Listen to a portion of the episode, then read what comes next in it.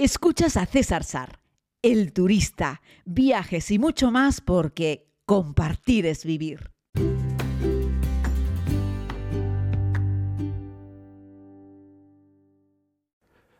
Muy buenos días, tardes o noches en función del momento en el que escuches este podcast. Gracias por seguir estos audios, ya sea en Spotify, Google Podcast, Apple Podcast, iBox o algunas otras plataformas. Te agradecería que dieses algún like, pusieses estrellitas. Hoy vengo con un podcast dedicado a Iberia. Y esto, aunque pueda parecer un anuncio, no lo es. Lo digo porque en algunas ocasiones me habéis escuchado críticas porque siempre intento hacer estos podcasts desde la honestidad y algunas veces os he dicho que el servicio de handling de Iberia en algunos aeropuertos deja mucho que desear. Pero es muy raro que me escuchéis hacer una mala crítica, porque las críticas pueden ser buenas o malas, que me hayáis escuchado una mala crítica general así como a la compañía o una mala crítica, por ejemplo, al, servicio a bordo, a la tripulación, en fin. Iberia es nuestra gran aerolínea, al menos es la aerolínea más antigua que tenemos en España, y este año, hace escasamente cinco meses, cumplían su 95 aniversario. Y lo hacían trasladándonos este mensaje que quiero ponerles a todos ustedes. ¿Recuerdas la primera vez que volaste en un avión? Esa ilusión es la misma que tenemos nosotros desde hace 95 años, cuando hicimos nuestro primer vuelo Barcelona-Madrid. Es lo que sentimos cuando la primera mujer piloto despegó uno de nuestros aviones, cuando trajimos la Copa del Mundo o llevamos de regreso a casa a esos pasajeros que más lo necesitaban. Es lo que sentimos cada día conectando a millones de personas, sueños e historias alrededor del mundo. No es solo amor por lo que hacemos, también es cómo lo hacemos respetando nuestros cielos, bosques y mares. Comprometidos con los que estamos hoy y con los que vendrán mañana. Sí, hoy cumplimos 95 años de historia y aunque juntos hayamos pasado por tiempos difíciles, seguimos cada día con la misma ilusión y las ganas de volar muy lejos. 95 años conectando personas para hacer futuro. Y sí, es que compartimos esa, pasión, nos encanta volar, nos encanta viajar y bueno, Iberia está aquí con, nosotros antes, mucho antes de que los que estamos escuchando este podcast estuviésemos aquí en este mundo, ¿no? 95 años son muchos años y quería dedicar este podcast para hablar un poquito sobre esta aerolínea fundada en el año 27 en Madrid por Horacio Echevarría y, bueno, no solo es la compañía aérea más antigua de España, es una de las más antiguas de Europa. Eh, y bueno, pues ha sufrido diversos cambios a lo largo de la historia. Se fusionó también con British Airways. Eh, y bueno, pues empezó moviendo pasajeros y carga, eh, mm, moviéndose primero por las ciudades españolas y a partir del, 46 comenzó a operar también vuelos internacionales y también a América Latina, eh, convirtiéndose en una de las primeras aerolíneas en ofrecer ese tipo de, servicios a nivel regional, ¿no? hablando de, Europa. ¿no? y bueno, a partir de los años 50 también empezó a volar a destinos como, como Nueva York ¿no? y otros puntos del, norte de América. Eh, y bueno, pues en el 2010 se fusionó, como les decía, con British Airways, formando IAG, del que forma parte también Vueling, Level y, alguna otra marca menor de, la compañía. Y, unos años antes, en el 99, formó parte ya de, de One World junto con British. Antes de que se fusionase con British, ya era parte de One World, esta alianza mundial. Sabéis que tenemos tres grandes alianzas mundiales que permiten pues tener códigos compartidos y por eso casi cualquier aerolínea te dice que te lleva a cualquier lugar del mundo, aunque la realidad es que Iberia no vuela a tantísimos sitios como como creemos que puede volar o como creemos que vuelan, ¿no? De hecho, Iberia anunció este año que pretenden a finales del 23 o principios del 24 volver a retomar los vuelos a Asia. A mí me dio mucha pena. Cuando Iberia dejó de volar a Asia, eh, yo creo que esta es una decisión que tomó British Airways, eh, porque yo sigo pensando desde mi ignorancia, o sea, no tengo un dato que me lo confirme, pero al final creo que los que mandan en Iberia, la última palabra de lo que pasa en Iberia se toma en Londres y no en Madrid, ¿no? Y, bueno, eh, dejaron de volar, se repartieron el mundo, Iberia se especializó en, América Latina y British, eh, que también vuela América y también vuela América Latina, ¿eh? se quedó, podríamos decir que volando al resto del mundo, ¿no? Y bueno, quería contarles algunas cosas que me parece que pueden ser curiosas o, interesantes sobre, sobre la línea con motivo de este 90 aniversario. Eh, como les decía, el primer vuelo fue eh, un, Madrid-Barcelona. Eh, y luego el primer destino europeo fue Lisboa y el primer destino intercontinental fue Buenos Aires. ¿no? Decirles que los primeros asientos de Iberia en el primer vuelo eran los asientos eran de mimbre, ¿no? Eh, y que al principio se pesaba, lo, se pesaba, es decir, se veía cuánto pesaba cada pasajero antes de embarcar, eh, también sus equipajes, porque bueno, el peso era fundamental, sigue siendo el peso muy importante en un avión, lo que pasa es que hoy en día ya pues tienen otra, otra forma de medirlo, las maletas sí que las pesan y los pasajeros pues sacan una estimación y con eso pues tiran para adelante, ¿no? De, por eso a veces se lía un poco cuando los pasajeros en equipaje de mano se pasan de esos 10 kilos permitidos y bueno, obliga a las aerolíneas a hacer otras estimaciones. Pero bueno, también fue Iberia la primera aerolínea en volar al sur de América tras la Segunda Guerra Mundial en el 46. Eh, ese viaje además duró 36 horas porque hacía paradas en, en el Sáhara eh, hizo también mm, paradas en la ciudad brasileña de, Natal y de Río de Janeiro eh, para luego aterrizar en Buenos Aires, ¿no? en el aeropuerto de, Morón. ¿no? Eh, y en ese vuelo viajaron las, las primeras azafatas. Hasta ese momento pues no llevaban esa tripulación. ¿no? Y el primer auxiliar de vuelo masculino, porque durante muchos años la aviación fue femenina, no llegó hasta el año 47, que fue un tal Fernando Castillo. Y bueno, pues mm, ese es un dato así curioso porque todavía se sigue viendo mucha más mujeres que hombres trabajar en los TCP, en las tripulaciones de a bordo, aunque eso es una tendencia que ha ido cambiando. ¿no? El primer lugar al que volaron los amigos de Iberia en Estados Unidos fue Nueva York en el, 50, en el 54, correcto. Eh, y los primeros aviones que viajaron a América en el, en el 46, que fueron, eh, bueno, pues unos aviones eh, de, hélice, evidentemente, fueron bautizados con el nombre de La Pinta, La Niña y la Santa María, evidentemente en homenaje a las carabelas de, a las carabelas de Colón. ¿no?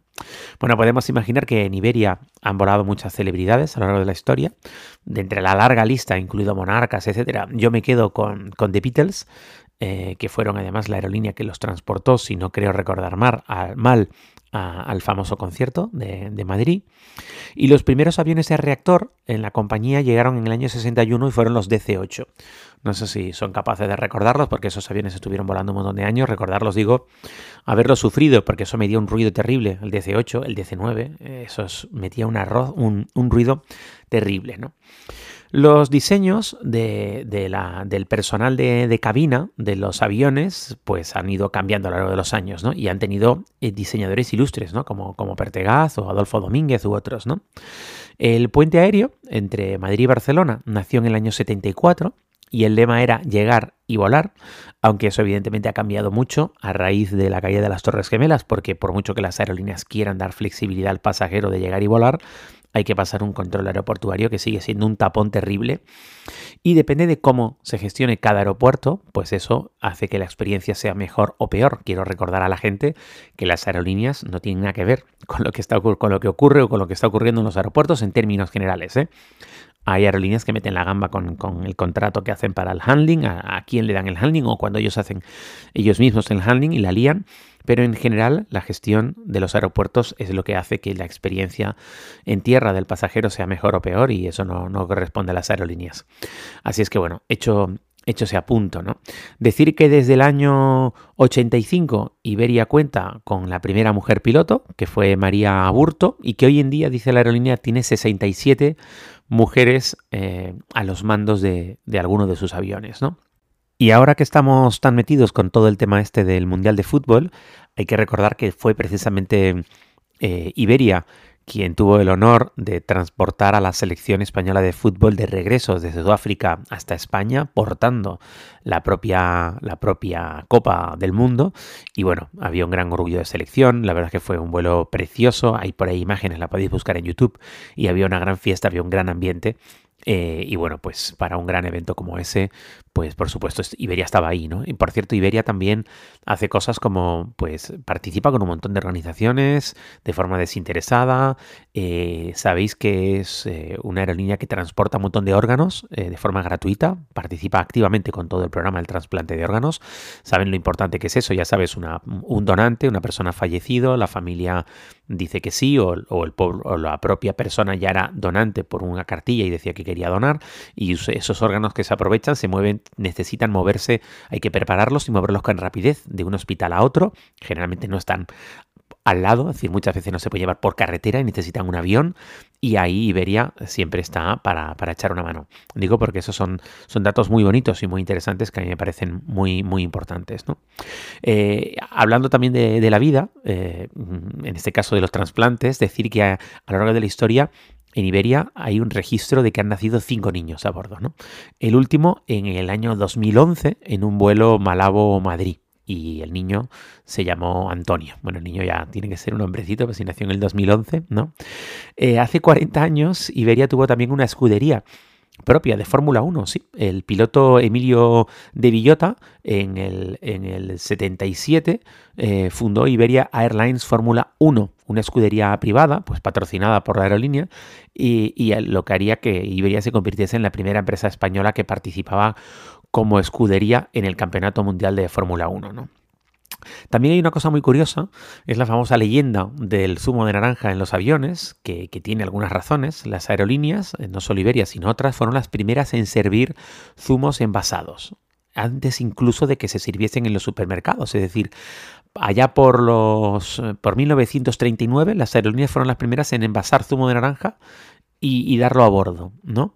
Eh, cuando era algo que no podías encontrar en las tiendas. ¿no? Eh, dicen que tenía un sabor un poquitito raro, que no estaba muy conseguido, pero hoy en día eh, sigue pidiéndose mucho zumo de naranja, pero lo curioso es que se pide hoy en día mucho más zumo de tomate que zumo de naranja, que eso es algo que les puedo explicar un día, podemos hacer en un podcast hablar un poco sobre cómo se modifican las papilas gustativas a bordo de los aviones y contarles un poco por qué el zumo de naranja tiene más éxito que, eh, que el, zumo de tomate, perdón, tiene más éxito que el zumo de naranja y por qué luego en tierra no tomamos zumo, zumo de tomate, lo tomamos solo, solo a bordo, pero el paladar nos pide hacer eso. ¿no? Eh, en el año 2014 Iberia hizo su primer vuelo de largo radio operado todo por mujeres, es decir, eh, eh, una comandante, dos copilotas, la sobrecargo y toda la tripulación eran mujeres eh, para, bueno, pues para atender a 350 pasajeros que volaron a bordo de una 340-600 y bueno, pues es simplemente una anécdota, una curiosidad, ¿no? Em, ¿Qué más les puedo decir? Presumen Iberia de ser la aerolínea más puntual del mundo en, varios años. Sabéis que esto pues va fluctuando y que desde el año 27 han movido cerca de 90 millones, ellos dicen que de pasajeros, ellos dicen de personas, perdón, pero yo no tengo muy claro si son 90 millones de personas, porque habría que decir que si hablamos de personas son diferentes, ¿no? o 90 millones de o 900 millones de pasajeros, perdón. Ellos dicen que han movido a 900 millones de personas. Yo no tengo claro si son 900 millones de personas o de pasajeros. En cualquier caso, eh, es un montón de gente y tienen una flota de 135 aviones. Y ahí es donde nos damos cuenta de cuál es la dimensión que tiene Iberia. Y es que ya les han pasado por encima a otros, evidentemente. ¿no? Sabéis que Iberia ya no es la aerolínea que más pasajeros mueve en España. Le ha pasado por encima em, Ryanair y le ha pasado por encima ya también Vueling. ¿no? De hecho, si lo comparamos con Ryanair, si comparamos Iberia con Ryanair, eh, Ryanair e Iberia tiene 100, 139 eh, aviones y Ryanair tiene 269. Y además Ryanair tiene pedidos 173 aviones más. O sea, la verdad es que la diferencia en dimensiones es abismal entre una y otra, entre un Iberia y un Ryanair, aunque bueno, son cosas con cosas completamente distintas, ¿no?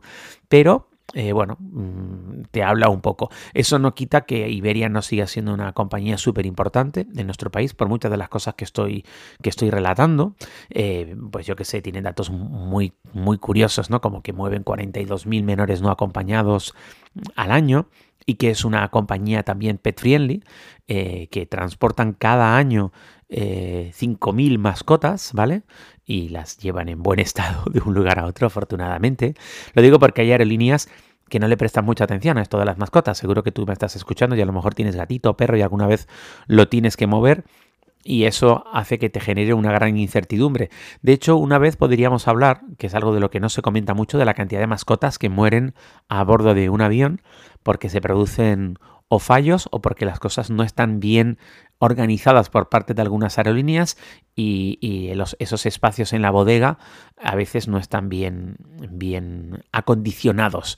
De hecho, quiero recordar, yo no he movido nunca una mascota porque no tengo mascota, pero creo recordar, si no me equivoco, que las aerolíneas se, se, se desvinculan de, la, de esta responsabilidad en caso de que haya algún, algún, problema, algún problema, ¿no? Creo que te hacen firmar un pliego de descargo, al menos algunas aerolíneas. Os recuerdo al, al menos encontrarme en un avión, en un aeropuerto, una pareja quejándose sobre esto, pero no me acuerdo en qué lugar del mundo fue, como diciendo que, claro, que tenían una gran incertidumbre porque no sabían si su perrito, bueno, perrito ya era un perrito grande, no podía ir en, cabina, tenía que ir en bodega, eh, iba a llegar bien o mal, ¿no? Y de hecho alguna vez me ha preguntado alguna persona de la comunidad en las redes sociales si, si conocía si tal o cual aerolínea eran buenas o no tan buenas eh, moviendo mascotas eh, a bordo. ¿no? Ya les digo yo que por lo poco que sé hay eh, aerolíneas que esto se lo toman muy en serio. ¿no? Creo, creo que Iberia es también, también una de estas. ¿no? Y bueno, decirles que, que yo en términos generales estoy contento con, con la aerolínea que además me parece que, que, la tripulación que van eligiendo a lo largo de los años creo que, que incluso van mejorando, ¿no? Eh, y eso yo creo que es muy importante. Se nota cuando subes a, un avión de Iberia y lo comparas con, yo qué sé, con una low cost, con todo mi cariño para los tripulantes de Ryanair, pero, pero eh, a la mayoría les faltan muchas horas de vuelo, ¿no? Es gente que pues que acaba de salir con su formación y que buscan un primer empleo y acaban ahí, acaban en Ryanair o en Wizz y por algún lado tienen que empezar, me parece bien. Lo que creo que debería hacer la gente que sale de unos cursos de, de TCP y empieza a volar en aerolíneas de low cost es que no se les peguen las malas manías, ¿eh? que no se les peguen las malas costumbres. Lo digo porque luego tú no puedes trasladar esa falta de, de, ya no digo de simpatía, sino de profesionalidad, o no puedes trasladar esa falta de eficiencia o ese esmero por hacer las cosas bien, cuando luego pretendes que te contrate, pues eso, por ejemplo, Iberia, ¿no? Que van a ser muchísimo más estrictos contigo, con la atención al pasajero y lo que se espera de ti en materia de seguridad y otros elementos importantes. Entonces, claro, eso ya no te digo si luego quieres dar el salto y quieres pasar de un Iberia, yo qué sé, a un, a un Emirates, por ejemplo, ¿no? donde ya son muchísimo más estrictos con la tripulación de, de, cabina. Este es un pequeño mensajito a todas esas personas que, pues, que acaban de terminar pues, su formación como TCP y que de entrada pues van a irse a cobrar cuatro perras a una low cost, por, por eso hay que empezar, ¿eh? yo no, no me quejo, ¿eh? todo el mundo tiene que empezar por, por abajo en, todos los empleos y yo también empecé por abajo en, esta profesión de ayudante de productor en una pequeña tele, en un contrato de media jornada ganando 35 mil pesetas de aquella época, ¿vale? Todo el mundo tiene que empezar por ahí, pero lo que os quiero trasladar es que si algún día queréis eh, trabajar en este caso como TCP en Iberia, que por cierto estos días están buscando personal para las bases de Madrid y de Barcelona, si estáis interesados buscarlo en, en la página web de, del grupo Iberia, ahí lo vais a encontrar, eh, pues que van a ser mucho más estrictos evidentemente de lo que son la gente de Ryanair y Wizz Air, que muchas veces llevan el personal a bordo vamos, porque se lo obliga a aviación civil, si no, yo creo que ni los llevarían y yo creo que Ryan si pudiera colocaría unas máquinas de vending ahí y que la gente metiese una moneda o pasase la tarjeta y se comprasen ellos mismos lo que les diese la gana y no volarían con ningún tripulante de cabina si la norma no les obligase a hacerlo, ¿no?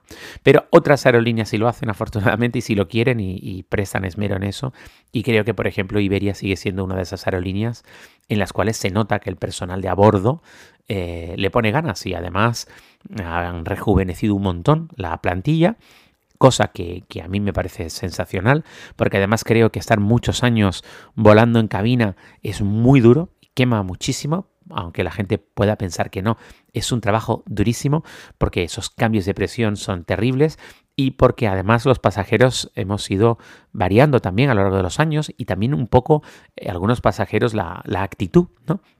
Y, a veces creo que los pasajeros no son o no somos demasiado justos con los tripulantes.